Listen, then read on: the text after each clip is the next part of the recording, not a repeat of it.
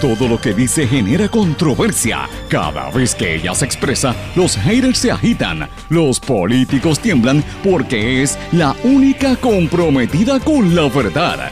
Periodista, bloguera, relacionista licenciada, analista de la noticia, escritora y le dicen la provocadora en las redes sociales. Y ahora comienza en blanco y negro con Sandra Rodríguez Coto.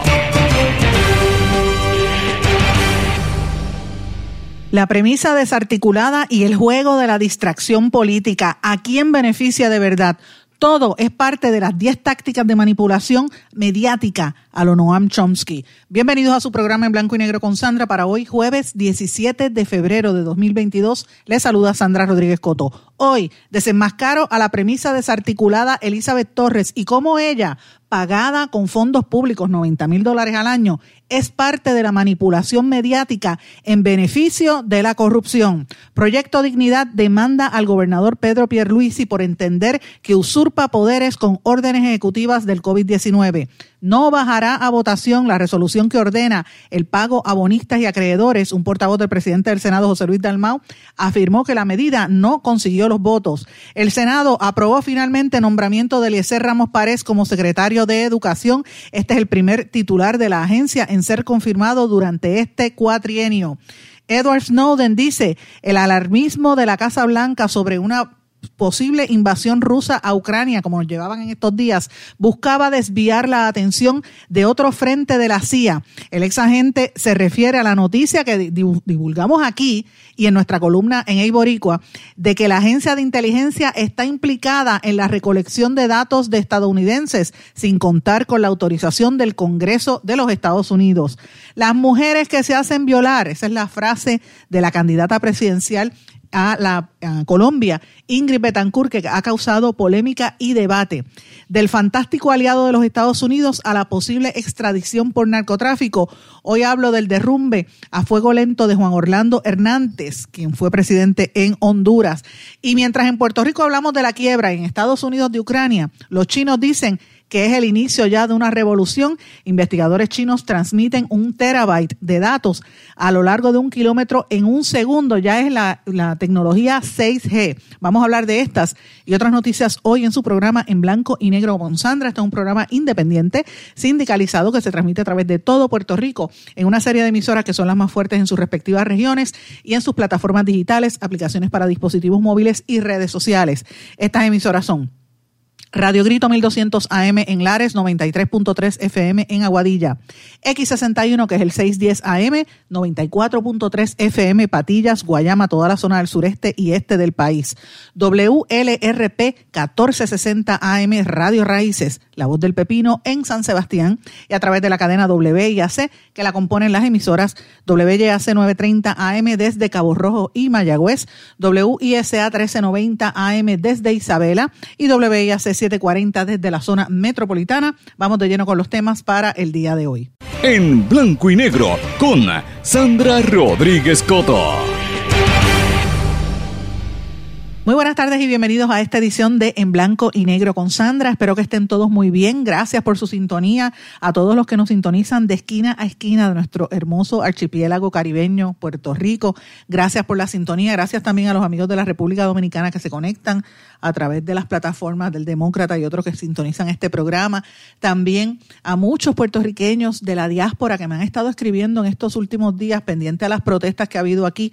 En las últimas semanas he estado recibiendo muchísimo mensaje de nuestros amigos de diferentes estados, el estado de la Florida, Nueva York, New Jersey, de Boston, gente hasta desde Chicago, Virginia, eh, hay mucho puertorriqueño pendiente a consumir información y contenido relevante de lo que está ocurriendo en Puerto Rico, análisis serio de lo que está pasando aquí, eh, y porque siempre tienen un pedacito de su corazón aquí en, nuestra isla, así que gracias por la sintonía. Yo no sé si es que me, sintonizan por las redes sociales, porque no a veces me dicen, mira, es por las redes sociales, a veces es el podcast, pero otros es por las plataformas digitales también, evidentemente, pero como quiera que sea, gracias. También tenemos una audiencia importante en, desde México y varios países de de Centroamérica. Yo creo que en las últimas semanas y meses, con todo lo que hemos estado denunciando de la situación tan caótica que se está viviendo de, de, de la falta de derechos humanos en Nicaragua y la persecución a periodistas y opositores políticos, pues hay mucha gente que nos sintoniza, incluso puertorriqueños que están por allá. Así que gracias a todos ustedes, los estoy escuchando, los estoy leyendo sus mensajes. Espero que, que pues reciban de este programa, como siempre, un contenido diferente, un análisis distinto y con mucho compromiso con, tratar de, de, decir la verdad de nuestro país para que una vez que sepamos lo que nos está afectando, podamos echar hacia adelante. Es la única manera, no tapando, no ocultando eh, las informaciones. Y yo tengo, tenía muchos temas para el día de hoy porque están ocurriendo muchas noticias, pero desgraciadamente tengo que dedicarle un espacio de este tiempo a un problema grande que tiene Puerto Rico, que ha sido un tema que yo llevo años investigando y años cubriendo. De hecho, para el que quiera buscar información, puede buscar en mi blog desde el año 2012. Yo tengo artículos escritos sobre este tema. Tan reciente como en el 2020 saqué un libro y va a salir ahora en español el libro de, de los medios de comunicación y, y, la, y la manipulación mediática.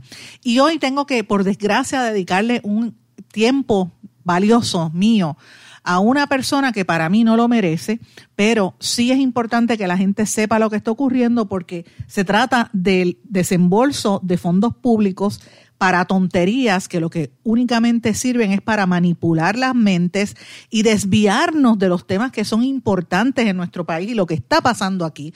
Y yo me refiero al, al desastre que se llama Elizabeth Torres, la premisa desarticulada o como quiera ella llamarse pagada con fondos públicos, es una de las cabilderas por la estadidad. Y yo quiero hacerle un llamado a, los estadistas que están por ahí, que, se, que, que, son decentes, los estadistas que, que, tienen vergüenza en la cara, a que hagan un llamado y, y, que analicen de verdad si esa es la verdadera representación que ustedes merecen y que necesitan para su ideal de la estadidad.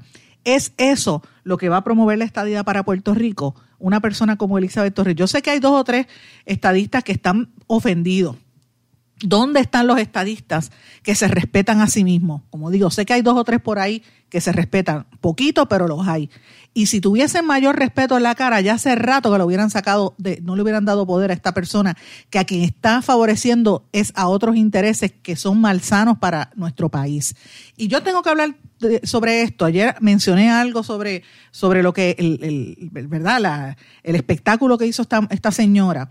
Eh, cuando en sus redes sociales cogí se pegó los, los tenedores en el pecho diciendo que es, tiene ahora se cree que es magneto y que coge este, todos estos metales porque supuestamente se vacunó por el COVID. Esa es parte de las teorías de conspiración. Si usted escucha este programa, usted sabe que el lunes nosotros hablamos de esto y el viernes también. De hecho, el domingo publicamos nuestra primera columna en Eiboricua, columna semanal, donde hablamos específicamente, usted la puede buscar ahí, todavía está publicada en, en Eiboricua, la puede, la puede encontrar fácilmente primera enmienda o terrorismo, el gobierno de los Estados Unidos emitió una alerta sobre la desinformación en línea, el online disinformation eh, o misinformation, las teorías de conspiración en las redes sociales y las noticias falsas.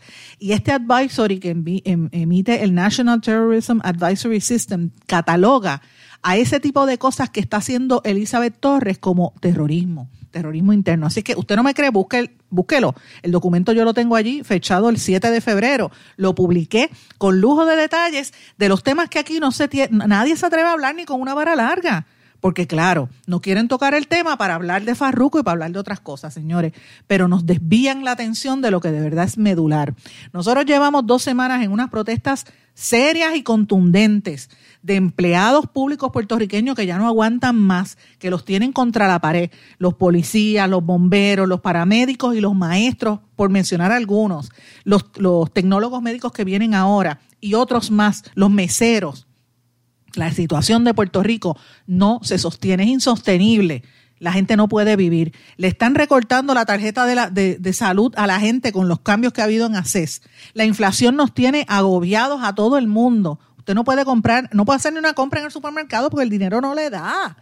Es más, vaya a echarle gasolina al carro y usted ve cómo está la situación. Entonces, estos son los problemas que afectan a la gente, donde la violencia nos está arropando, desaparecen hombres, violan mujeres, maltratan mujeres, los casos se caen como el de la PEC y, y el boxeador que vamos a hablar más adelante, abandono de los, de los viejos que aparecen muertos ahí frente al centro médico y la, prensa cubre al perro y no, no, cubre al enfermo, si no es porque lo denunciamos, entonces después apareció que no era un deambulante, nada. Mire cómo está nuestro país.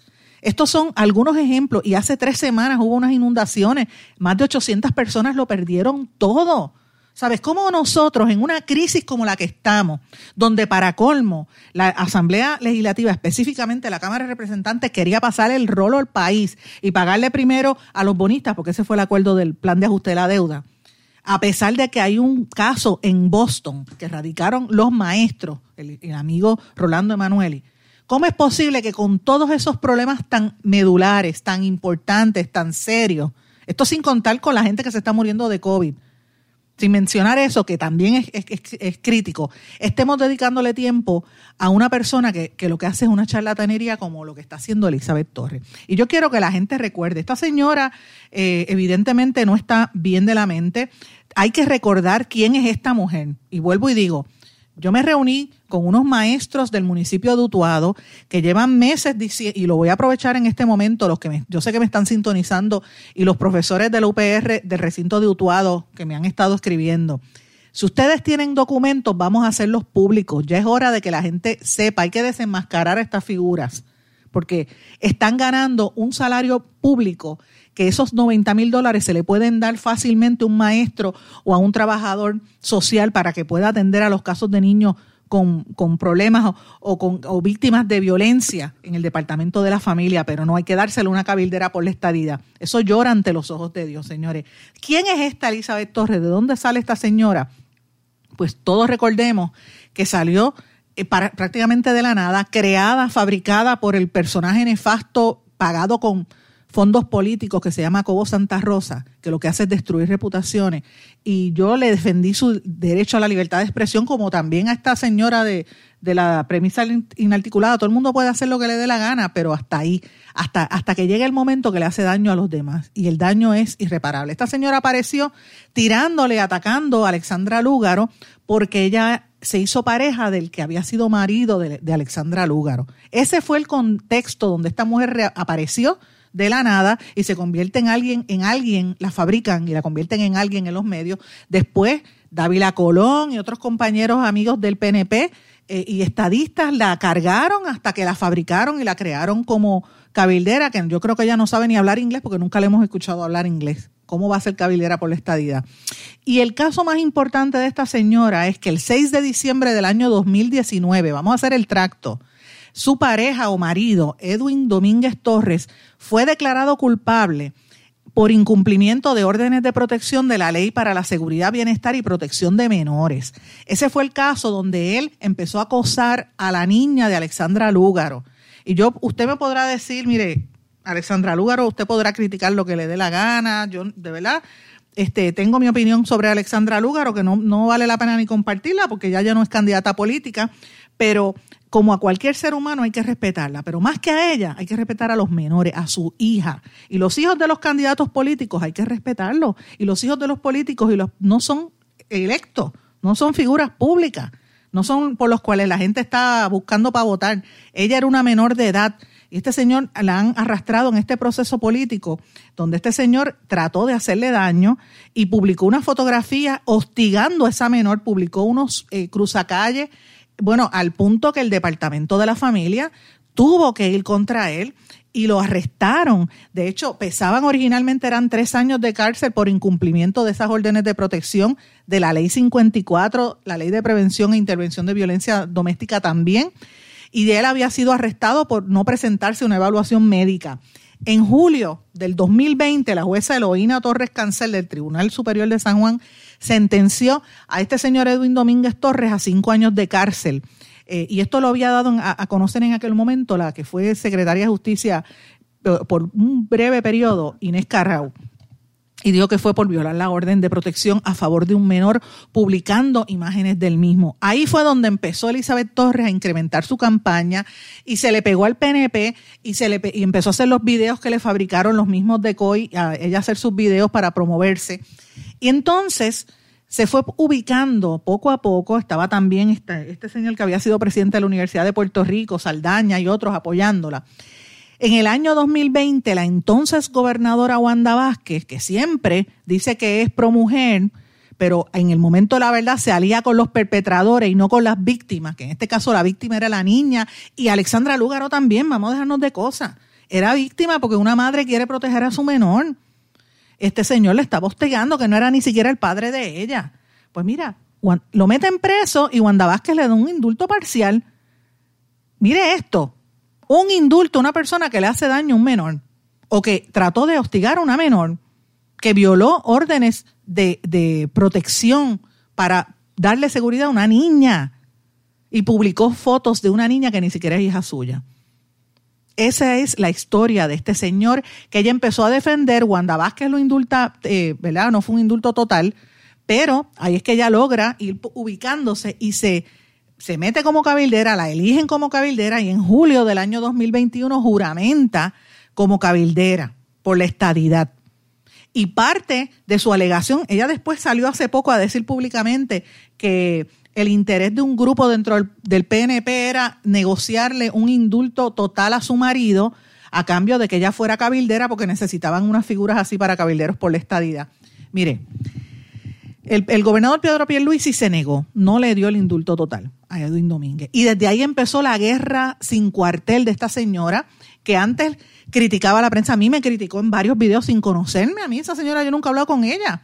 Yo no sé ni quién es ella. Yo sé quién es ella por la prensa y por los desmanes y por estar hablando como si ella fuese madre de esa niña, eh, ¿verdad? Este, atacando a Alexandra Lúgaro, que lo que hacía era defendiendo a su niña públicamente. Y estaba muy mal, y defendiendo al marido. Pero miren, señores, ¿qué es lo que hay detrás de todo esto? Y por eso es que quería, le, estoy dedicando un tiempo a esto, porque esta situación de ella pegarse los, los tenedores, la gente lo ha cogido a relajo. Y esto es algo serio. Esto es algo sumamente serio. Yo no voy a entrar en las teorías de conspiración. Yo voy a hablar en la pérdida del tiempo y los 90 mil pesos que el pueblo de Puerto Rico le está pagando a una persona que no tiene la capacidad, como esa señora, evidentemente. ¿Dónde, vuelvo y digo, dónde están los estadistas que se defienden, que se respetan a sí mismos. Los hay. Hay estadistas que tengan vergüenza en la cara, pregunto yo, porque si tuviesen vergüenza en la cara salían y decían hay que sacarla. Han salido unos cuantos a decirlo, unos poquitos. El doctor Iván González Cancela, quien distingo, y si me está escuchando, lo aplaudo porque lo hizo. Carmelo Ríos, con quien he tenido diferencias públicas yo también la ha criticado y ha sido consistente en las críticas porque él, él sabe que ya le está haciendo daño al ideal de la estadía. Mire, yo, yo le digo la verdad, uno tiene que respetar los ideales políticos de las personas, pero el uso de fondos públicos, y ella fue electa para ser cabilera y lo que está haciendo es eso, está como Melinda Romero, que lo que hace es sentarse y, y mandar un email, así cualquiera se gana 90 mil pesos al año. Pero ¿de qué estamos hablando, señores? Ella es parte de una estrategia de manipulación que a quien está beneficiando es a otra persona, a otra gente. ¿Y por qué yo digo que son estrategias de manipulación? Mire, eh, lo que dice, y yo me remito, hay varias teorías de la, de la manipulación mediática. Yo siempre me gusta usar las más sencillas porque son las más simples las que, eh, y más fácil de entender. Hay un teórico de la comunicación que se llama Noam Chomsky, que es un lingüista, politólogo, un activista eh, de los Estados Unidos judío, eh, que trabajó por mucho tiempo en MIT, en el, Massachusetts Institute of Technology, que es una de las figuras más destacadas de la lingüística del siglo XX eh, y, de la ciencia cognitiva.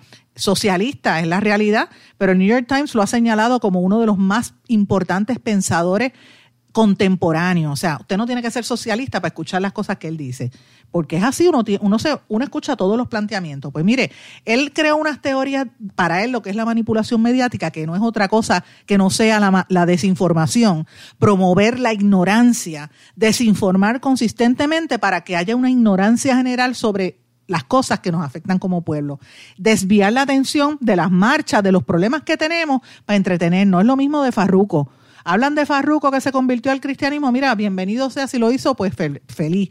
Pero las, las páginas que le dedican a él o a Damari López es lo mismo que está haciendo esta señora.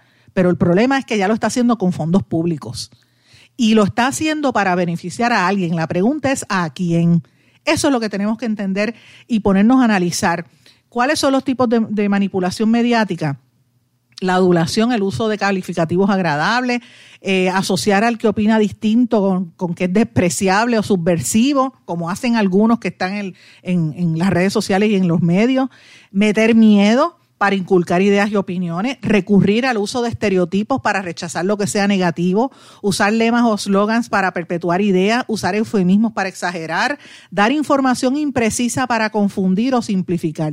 Noam Chomsky caracteriza las 10, eh, unas estrategias de comunicación. Yo he escrito bastante, les, invito a que busquen ese artículo del año 2012 porque lo resumo bien. Es un, artículo donde yo resumí un libro eh, que me enviaron de Estados Unidos que se llama Créeme, te miento, las estrategias de manipulación. Trust me, I am a liar. Y es como, las, como los medios ¿verdad? dicen las cosas que no son reales.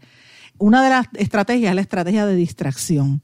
Para desviar la atención del público de los problemas importantes y de los cambios que tienen que tomar o de las decisiones que están tomando las élites políticas y económicas te inundan de noticias y de distracciones. Esto que está haciendo Elizabeth Torres es una distracción que beneficia al gobernador para bajarle la diapasón de la gente que está protestándole en las playas a personas como, como Stuve, que es contribuyente político. Ese es un ejemplo. Beneficia al gobernador para que no cuestionen lo que pasó con el reglamento conjunto 2020, que el Tribunal Supremo dijo que era ilegal beneficia al gobernador también porque mientras la gente se ríe con la ridiculez y la, la, barrabasada que esta señora está haciendo con los tenedores, la gente no habla de las protestas de los maestros que están dando el, o sea, el, el, cuero tirándolo en la calle, defendiendo su retiro, un retiro digno. Beneficia al gobernador para que la gente se ría del, del, del espectáculo que es esta señora y no piense en la economía tan mal que tiene Puerto Rico. Beneficia a los legisladores para que no piensen en el barril de tocino y en todas las locuras que están haciendo en la Asamblea Legislativa porque la gente está entretenida. Esa es la primera estrategia. También otra de las estrategias es crear problemas y después ofrecer soluciones, la gradualidad. Esas son otras estrategias, las teorías de la conspiración que menciona este señor, la estrategia de diferir, el dirigirse al público como criaturas de poca edad, utilizar el aspecto emocional más que la reflexión mantener al público en la ignorancia y la mediocridad para que el pueblo se sienta que es incapaz de tomar y comprender las cosas y tomar decisiones, estimular al público que sea complaciente con la mediocridad. Por eso es que eligen gente como ella, porque la gente dice, pues, pues vamos a creer la estadidad y vamos a, a darle el voto por esta señora. Mire, vuelvo y digo, estadista que si usted tiene vergüenza en la cara, si usted tiene vergüenza en la cara, que se respeta a sí mismo, hace rato que le hubiera pedido que la sacaran reforzar la autoculpabilidad, conocer a los individuos mejor que lo que se conocen ellos mismos. Esas son las, las teorías, ¿verdad?, que, que dicen ahí. Pero cuando uno ve esas imágenes de esta señora, uno se tiene que plantear y pensar, eso es lo que quiere Puerto Rico. Y, y, y, mire que no tenemos que estar muy lejos de la realidad. Hay dos o tres velando guira y por ahí está otra que es igual que ella o peor que estuvo en, Victoria Ciudadana como comisionada residente, Sayira Jordán, que cada vez que se para, yo no sé de dónde esa mujer estudió, quién le dio autoridad para hablar. Esa señora, la de disparate y de falta de respeto y de cultura básica, que no sabe, no tiene, no sabe ni lo que tiene entre manos y está buscando pauta para que la gente le dé foro. Ella está buscando esa guira, quiere que saquen a Elizabeth Torres para que la monten a ella, porque 90 mil pesos no, no, no, van, no suenan mal. Y mientras tanto, ¿qué pasa con la estadidad? Bien, gracias. Así que vuelvo y repito, si usted es estadista y usted se respeta a sí mismo, mire, yo creo que esto es una de las cosas que usted tiene que empezar a cuestionar si es lo que de verdad merece eh, su, su, ideal político y su partido político. Y esto, lo, no se da un vacío, esto se da en un momento donde precisamente la gente a donde Elizabeth Torres se le apegó, porque cuando el PNP no le hizo caso y ya, ya era enemigo del PNP, ella se pegó del proyecto Dignidad y de las personas conservadoras y de los religiosos como la más cristiana y la más, la más creyente y la más moralista, defendiendo a uno que estuvo, que, está, fue convicto por hacerle daño a una menor. Miren esto, a una menor, como es su marido. Porque menor daño a un niño, eso no se puede perdonar. Eso no se puede perdonar. los, niños son sagrados. Eso, eso en mi libro no, no cabe, no entra. Señores, y ahora ya se pegó al proyecto Dignidad. Y el proyecto Dignidad acaba de demandar al gobernador Pierluisi por el tema de las órdenes ejecutivas, que me vuelve a traer a lo que dije al principio sobre estas órdenes del fake news y de las teorías de conspiración que el gobierno de los Estados Unidos está emitiendo en una orden diciendo que son terrorismos internos. No me crea a mí, busca el documento. Cuando regrese de la pausa, voy a hablar de esta demanda que radicó Proyecto Dignidad, encabezado por otra que es casi como ella, la, Joan Rodríguez Bebe, porque esa habla de esa misma forma, y Burgos, que tiene sobre sus costillas una, una querella por tener a su subalterna cogiendo dinero y, haciendo actividades en el Capitolio, mientras eh, actividades para su negocio privado, mientras trabajaba en el Capitolio full time y, tenía su negocio privado. O sea, es la realidad. No podemos tapar el cielo con la mano. Pues ahora Proyecto Dignidad demandó al gobernador Pierluisi. Cuando regrese de la pausa, vamos a hablar de eso. No se retiren. El análisis y la controversia continúa en breve, en blanco y negro, con Sandra Rodríguez Coto.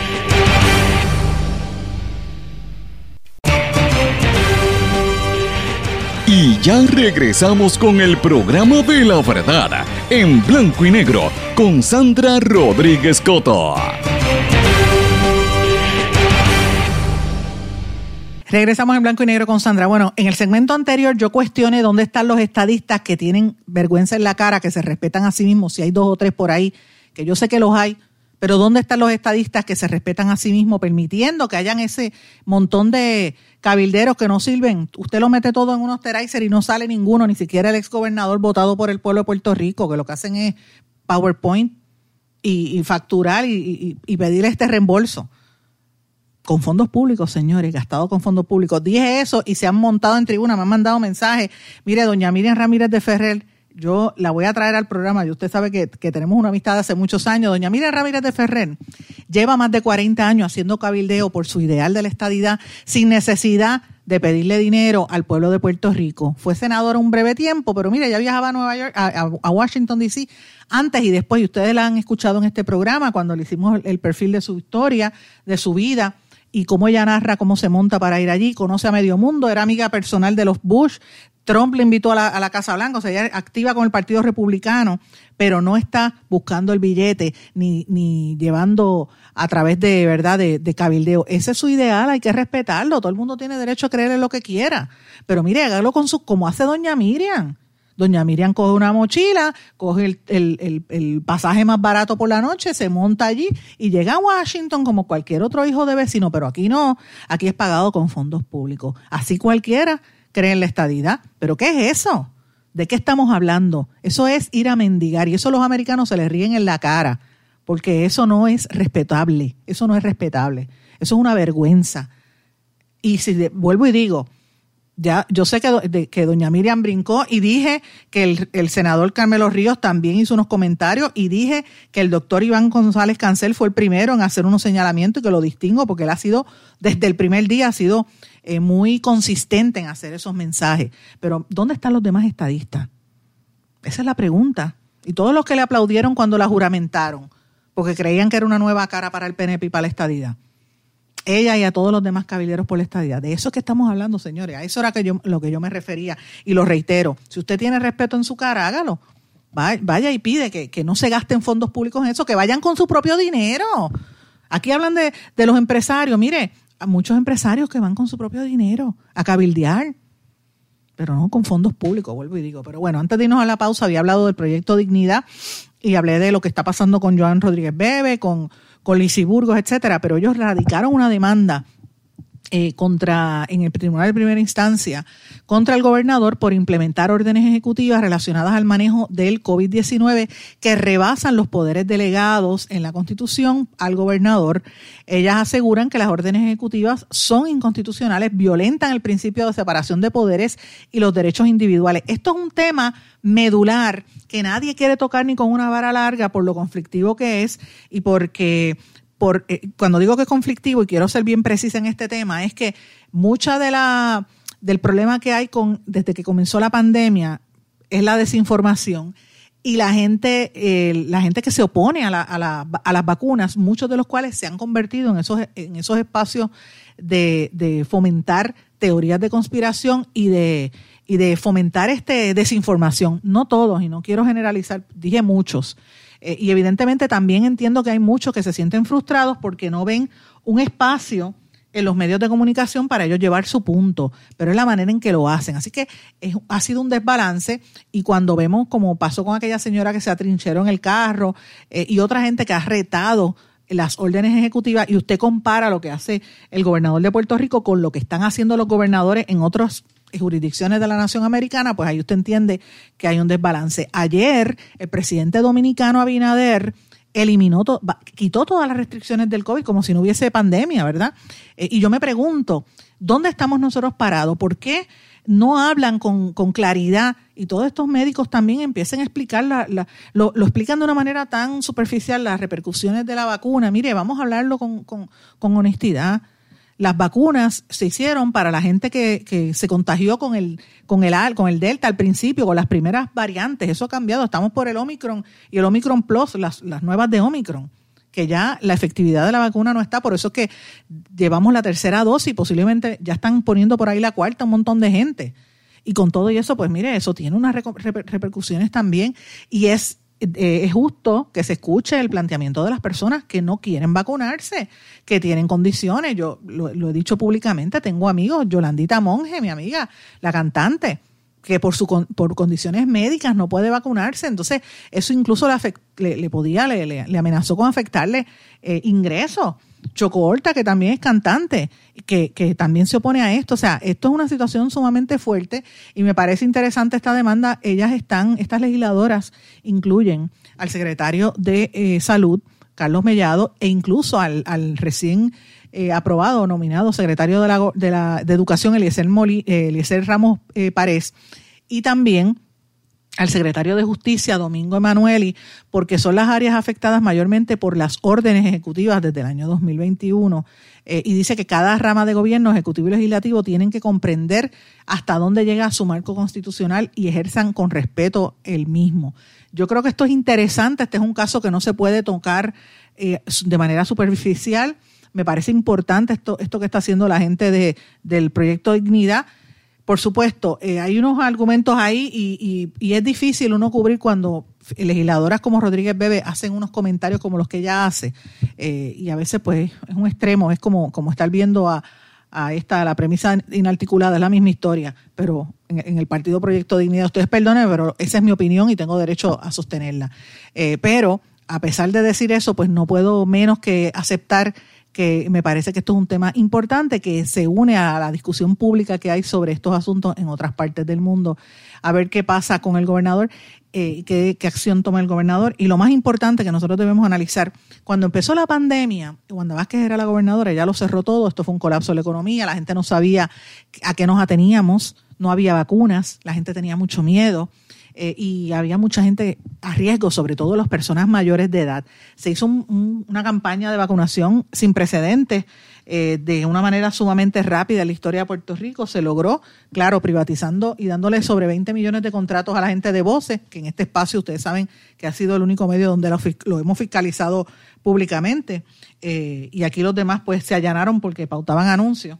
Pero la realidad es que eh, sí se hizo un proceso de vacunación y sí se atendió el, tema.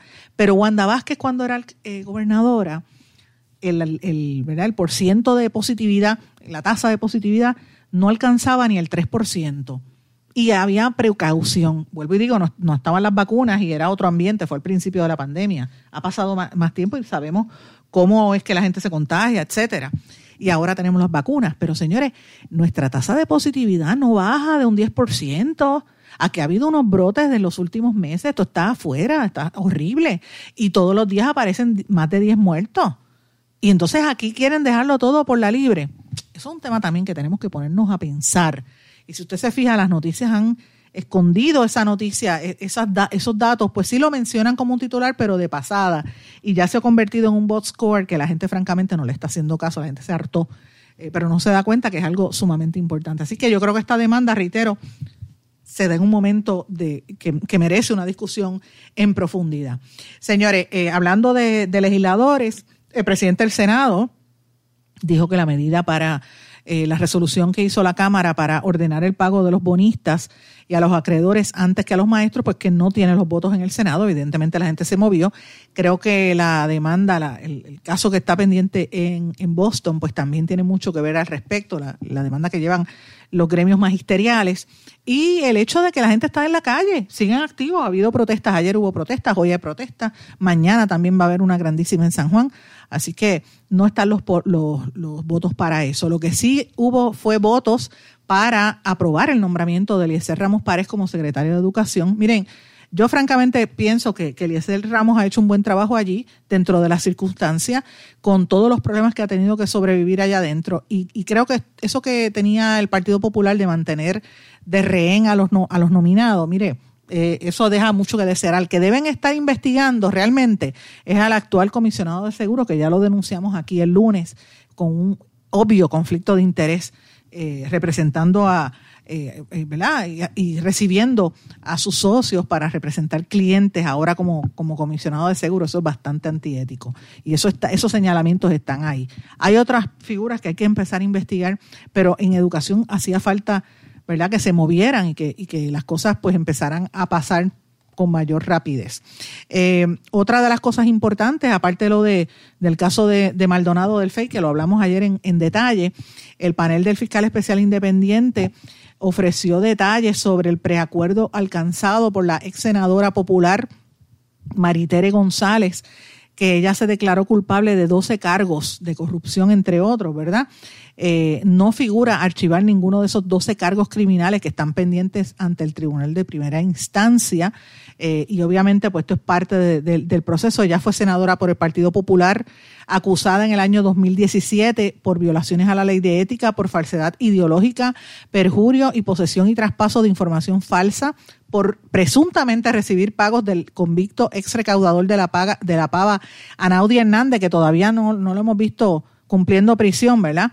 Eh, y supuestamente le dio dinero a Maritare González para saldar deudas de campaña. Y ese dinero que Anaudi Hernández le dio no aparecía en sus informes financieros que ella sometió ante ética gubernamental y se le atribuyó realizar gestiones a favor de, eh, de, Hernández y otros coacusados en un esquema de corrupción de gobierno para obtener contratos en el gobierno e intervenir en nombramientos como el de Sally López, que también fue convicta a nivel federal que eh, ustedes recordarán era la directora de la Administración de Desarrollo Laboral y se tomaba fotos en ropa interior y lo ponía en las redes sociales. Esos son nuestros políticos de este país y los funcionarios públicos. Ese era el esquema de los populares. Pues mire, el FEI está recordando que ella fue, que, que Maritere González se declaró culpable. La sentencia fue pautada para el 12 de mayo. Otro de los que también, en, eh, que en un caso judicial que está dando mucho de qué hablar, el dueño de Yatea, que se declaró culpable por explotación infantil. Ese era eh, Jorge Javier Marrero Genera, el que tenía este negocio y se pasaba llamando y mandándole mensajes de texto a niñas de 14 años en internet. Está como se le imputa a Jorge Elguera, uno de los asesores del PNP y, asesor de, Ricardo Rosselló de redes sociales, que él está, de Ricardo Rosselló y de Pedro Pierluisi, de ambos, y de Miguel Romero también fue asesor este señor Elguera, que estaba como, como este señor de Yatea escribiéndole a través de las redes sociales a menores de edad y todo eso trascendió públicamente, eh, que eran niñas de 13, 12, 14 años. Y cuando eh, las niñas, algunas de las cuales ahora tienen 18, empezaron a publicar esos posts de este señor Elguera en medio del revolú de, este, del caso de Yatea, bueno, él cerró su cuenta de Twitter. Eso fue un escándalo que, que en la comunidad de Twitter lo recuerda muy bien. Así que eh, yo no sé qué le pasa a la gente. Aquí hay, una, hay, unos problemas de salud mental muy grandes. Y vuelvo y digo, eh, ¿verdad? O si usted quiere estar con una, con una mujer o con un hombre, hágalo. Usted tiene derecho a, buscar pareja, pero no piense en buscar una niña, una menor de edad o un menor de edad. O sea, aquí la trata humana y, el, y, la falta de respeto a los niños es una cosa, ¿sabe? Una sociedad que no respeta a los niños, pues mire, es una sociedad abocada a desaparecer. Fíjese que en el segmento anterior hablé del marido de, la cabildera esta por la estadidad Elizabeth Torres, convicto por hacerle daño a la niña de Alexandra Lúgaro. Y ahora estoy hablando de este caso de Yatea, que también son menores de edad, increíble por demás. Voy a una pausa, regresamos enseguida. No se retiren, el análisis y la controversia continúa en breve en blanco y negro con Sandra Rodríguez Coto. En mi pueblo se chinchorrea bien duro. Aquí me cubre mi plan médico y en tu pueblo también. En mi pueblo es donde tenemos las mejores vistas. Aquí cubre mi plan médico y en el tuyo también. En mi pueblo se goza de verdad. Aquí me cubre mi plan y en tu pueblo también. Plan de salud Menonita en todo Puerto Rico. El plan médico que te cubre con una extensa red de médicos, especialistas y laboratorios. Además, te cubre en el hospital de tu preferencia en cualquier lugar de Puerto Rico. Plan de salud Menonita. Pero tú sabes cómo es esto que te la la velaza. Aquí nada más te quiero, aquí nada más. Aquí nada más te quiero, poingar, poingar. Que no se te olvide, no te vayas a olvidar. Márcalo, márcalo, yo quiero poingar. Ana, muchacho. Te quiero a ti nada más. Mira, márcalo sin miedo.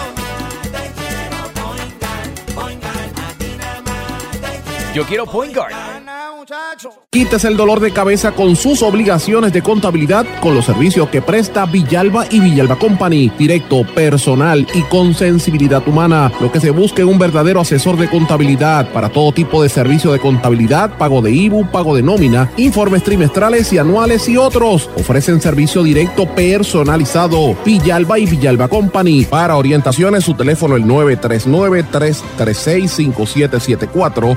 939-336-5774. Y ya regresamos con el programa de la verdad en blanco y negro con Sandra Rodríguez Coto.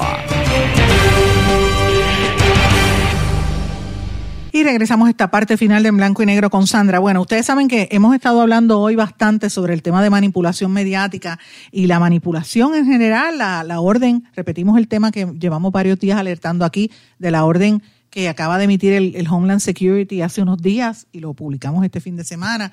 Y el tema de la manipulación eh, y de la, ¿verdad? Cómo se utilizan el cerebro y cómo mueven las mentes de la gente en los escenarios, por ejemplo, de, guerra que se está viviendo, los escenarios bélicos de una posible guerra, como se anticipaba por el gobierno de los Estados Unidos, ¿verdad? Toda esta campaña anti, anti Rusia y anti Ucrania, pues no se den un vacío, eso es parte de la, de la guerra eh, fría sin cuartel que no se ha declarado oficialmente entre Estados Unidos y Rusia y China. Y traigo esto a colación porque también se relaciona un poco a toda esta manipulación a nivel internacional. Y lo traigo porque el ex agente de la CIA, Edward Snowden, ustedes recuerdan que, que él era realmente agente de la Agencia de Seguridad Nacional también y de la CIA, que en el año 2013 reveló eh, cientos de programas de espionaje electrónico masivo en los Estados Unidos, acaba de decir que la avalancha de fake news, de noticias falsas refer referentes a la invasión de Rusia en Ucrania, con fechas y horas exactas de la invasión, ustedes saben, eh, incluidas las ofensivas, forma parte del plan de la Casa Blanca de Biden para desviar la atención de otras cuestiones que implican directamente los servicios de inteligencia de los Estados Unidos. Miren esto, traigo este tema por la declaración de Snowden y porque lo ato a lo que estamos hablando a nivel de Puerto Rico. ¿Sabe? Estamos viviendo unos momentos a nivel mundial donde la manipulación es lo que están tratando de imponer para cambiarle el cerebro a las personas, para que la gente no tenga eh, criterio propio. Por eso es que yo abogo porque usted tenga criterio propio y que usted tenga, eh, ¿verdad?, pensamiento crítico, porque lo quieren manipular. Fíjense que llevamos, yo llevo meses hablando de las tensiones en Ucrania. Pero si usted mira los medios en, en, Europa y los medios rusos y toda esa región, tiene razón en parte porque él dice, ven acá, yo tengo, vuelvo y lo digo, lo que digo todos los días, tengo unos vecinos, yo estoy en, en mi zona porque me están rodeando las áreas donde yo vivo o de mi país con tropas de otro país. Si yo voy y pongo unas tropas ahí en México, aquí se forma la de San Quintín, se forma la guerra mundial. Estados Unidos no lo va a permitir. Entonces, porque Estados Unidos y la OTAN le ponen tropas a, los rusos? Eso es interesante. Y, y, yo puedo entender ese planteamiento. Yo no soy pro Rusia ni nada que se parezca, que conste. Pero uno tiene que escuchar todos los puntos de vista. Y fíjese que Estados Unidos, ayer yo mencioné medios como Political Magazine, como el Washington Post, como CNN, como el New York Times y otros, que estaban diciendo fecha y hora de cuándo iba a ser la invasión a Ucrania y de momento quedó en nada. Entonces, hoy eh, salgo, quiero compartir estas, estas declaraciones de Edward Snowden porque van a, a, ese, a ese mismo asunto. Él dice, la prometida invasión no se ha materializado tal vez deberíamos echar otro vistazo a la historia que estaba divulgándose cuando la Casa Blanca se vio repentinamente dominada por un misterioso e inexplicable deseo de cambiar el ciclo de noticias, dijo Edward Snowden en un artículo que sale en el Washington Post. En el material se revela que la CIA, en el marco de sus operaciones de la inteligencia en el exterior, estaría implicada en la recolección de datos de ciudadanos estadounidenses sin contar con la autorización del Congreso de los Estados Unidos. Así lo sugiere una carta parcialmente desclasificada la semana pasada por los senadores Ron Wyden y Martin Heinrich, ambos miembros del Comité de Inteligencia del Senado. Amigos que me están escuchando, esta fue la carta que yo les anuncié a ustedes eh, el lunes y el domingo en mi columna del medio Eiboricua. Búsquela porque esa carta está allí puesta porque quien primero denunció esa carta fue la American Civil Liberties Union, la ACLU. Y aquí en Puerto Rico nadie está hablando de esa carta, de los porque claro, como en Puerto Rico hay eh, pro, programas de, de carpeteo a través de toda nuestra historia, pues la gente sabe que eso existe. Pero en los Estados Unidos el carpeteo de la forma tan masiva que se está haciendo y que lo desclasifiquen y se sepa que están yendo contra ciudadanos americanos, que fue lo que Snowden dijo hace un montón de años, pues mire, es parte de eso. Y para desviar el ciclo de noticias, vamos a hablar de, Ucrania, es lo que él está planteando, para que la gente no pensara en cómo los están investigando en sus teléfonos celulares y en sus, y en sus computadoras, eh, cómo los interceptan y saben cuáles son las movidas de cada persona en la nación americana y en el mundo. Pues mira, vamos a hablar de Ucrania y la gente cambia el tema. Así que esto es, un, es increíble porque este... ¿verdad? Esta recolección de, dat de, datos se está haciendo fuera del marco legal y esta es una repetición de la historia, lo que había pasado en el año 2013 cuando se hizo eh, millones de registros de llamadas masivas y cuando Estados Unidos y, Estados, y, y Reino Unido empezaron a interceptar, por ejemplo, medios de comunicación bajo el gobierno de Barack Obama, porque fue Obama quien lo hizo, no fue Trump, fue Obama el que empezó a hacer ese tipo de cosas. Así que de eso es que estamos hablando, señores. Pero esos temas usted no lo va a escuchar en ningún otro sitio porque nadie quiere hablar de estos temas ni con una vara larga. Muchísimo menos los estadistas que, que, no entienden hablar inglés y no, no, no hablan inglés y no les gustan hablar de estos temas que son parte de, del país al cual se quieren anexar. Pero bueno. Eh, quiero hablar de algunos temas, que, de cosas, antes de irnos a la, de, del programa de hoy, de situaciones y noticias que están ocurriendo en otros países fuera de Estados Unidos y Puerto Rico. Y me parece bien interesante la campaña electoral que se está llevando a cabo en Colombia. Y lo traigo porque otra vez como candidata presidencial está Ingrid Betancourt, eh, que ella había sido aspirante a la presidencia hace unos cuantos años cuando ella fue secuestrada por la guerrilla en Colombia y estuvo casi nueve años secuestrada en las junglas de Colombia hasta que en un operativo de la milicia colombiana fue liberada. Eh, y desde entonces pues ella como tenía parientes en Francia se fue a vivir a Francia durante unos cuantos años en lo que se recuperó y después regresó y volvió ahora a aspirar a la presidencia y ella hizo unas declaraciones bastante conflictivas que dijo las mujeres que se hacen violar. Eso lo dijo durante un debate presidencial en la Universidad Privada Sergio Arboleda en Bogotá, donde los candidatos tenían un minuto en una serie de cuestionamientos hechos por los estudiantes y las preguntas iban sobre las cifras de abuso sexual contra niñas y mujeres y eso fue lo que causó el malentendido eh, la pregunta que fue respondida por los candidatos se pedía que definieran cuáles eran las acciones desde su presidencia, de ser electo, para proteger a las niñas y mujeres, tomando en cuenta que el 86% de los exámenes médico-legales que se practican en Colombia son por presunto delito sexual hacia esos sectores. Cuando le tocó a Ingrid Betancourt, ella dijo que se enfocaría la solución en la prevención. Y dice, muchas veces nos damos cuenta, sobre todo en los barrios más populares, que las mujeres se hacen violar. Se hacen violar por gente muy cercana a la familia o se hacen seguir por delincuentes que siguen su ruta, que saben por dónde van a pasar y son depredadores que las están persiguiendo y ellas están totalmente desprotegidas.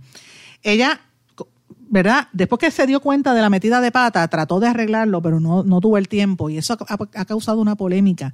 Ninguna mujer se hace violar. Y yo tengo que decir algo, miren, mi roommate, una de mis roommates de la universidad cuando yo estudié en New Jersey, es, colombiana, Leila Jamás, yo lo he dicho otras veces aquí, vive en Colombia ahora mismo. Es, es como Shakira, que es colombiana árabe.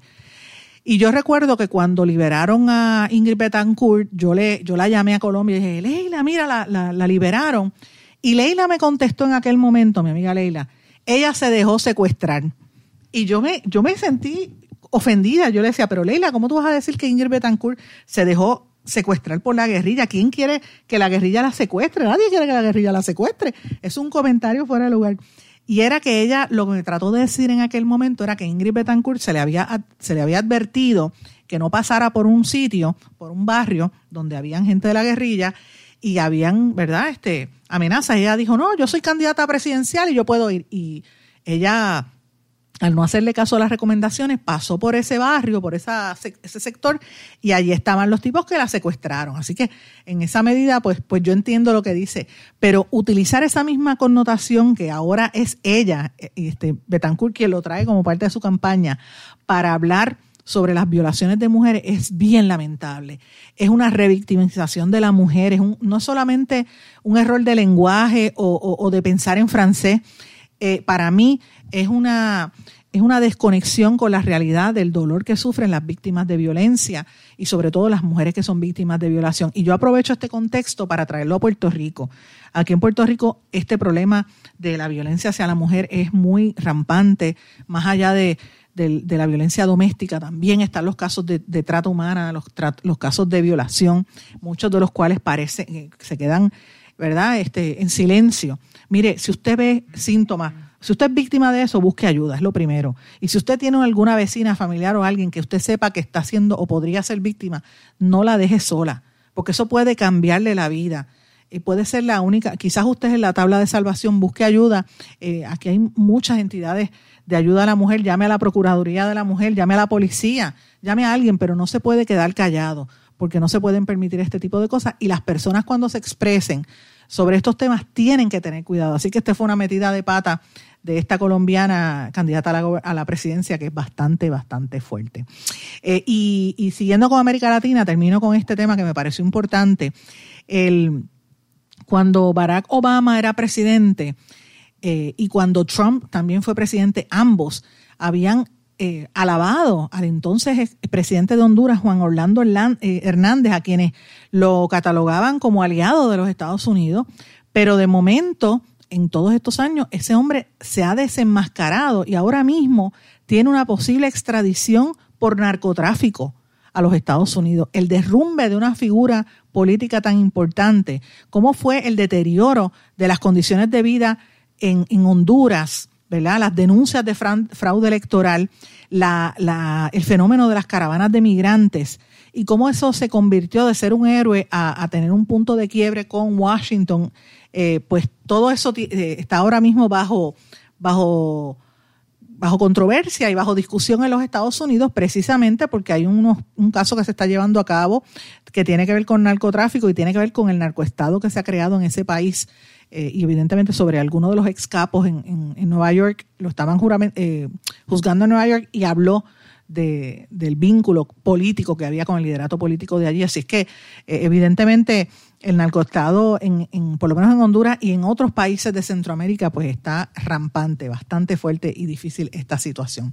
Eh, y señores, termino el programa de hoy brevemente con una noticia súper importante. Mientras nosotros estamos aquí hablando de la premisa inarticulada o desarticulada o, destartalada, como usted le quiera decir a esta señora que se roba el dinero del pueblo como cabildera por la estadidad, mientras perdemos el tiempo en una persona que no lo vale, porque no vale nada, francamente, está robándose el dinero de nuestro país. Y mientras estamos pendientes a sandeces y mientras Estados Unidos desvía la atención para hablar de Ucrania, los chinos se le están pasando por el lado. Acaban de anunciar lo que ellos catalogan como el inicio de una nueva revolución. Investigadores chinos transmiten un terabyte de datos a lo largo de un kilómetro en un segundo. La hazaña se consiguió con el uso de ondas de radio de muy alta frecuencia que se conocen también como ondas milimétricas de vórtice. Un nuevo récord en la transmisión de datos mediante la tecnología 6G establecido por investigadores chinos, eh, reportó The South China Morning Post. Y me parece interesante porque ya yo había hablado hace unas semanas de que ellos estaban. Mientras aquí hablamos del 4G y del 5G, ya en China están hablando del 6G. Eh, y esto fue un experimento que empezó cuando los Juegos Olímpicos en, de invierno en Pekín han seguido analizando esto y han logrado eh, esa, esa transmisión de data. Es el inicio de lo que esto podría pasar y esto va a cambiar dramáticamente la- las condiciones de vida en todo el planeta. Y si ellos son los que dominan ese espacio, olvídate, no tenemos nada que buscar el resto del, del planeta, señores. Es así. Mis amigos, con esto me despido. Espero que me reaccionen y me escriban a través de todas las redes sociales, Facebook, Twitter, Instagram, LinkedIn o en nuestro correo electrónico en blanco y negro con Sandra. Yo me despido por hoy. Que pasen todos muy buenas tardes y nos volvemos a encontrar aquí mañana en otra edición de nuestro programa. Que, que sea hasta mañana, que la pasen bien. ¿Se quedó con ganas de más? Busque a Sandra Rodríguez Coto en las redes sociales o acceda a en porque a la hora de decir la verdad solo hay una persona en la cual se puede confiar. Sandra Rodríguez Coto en blanco y negro.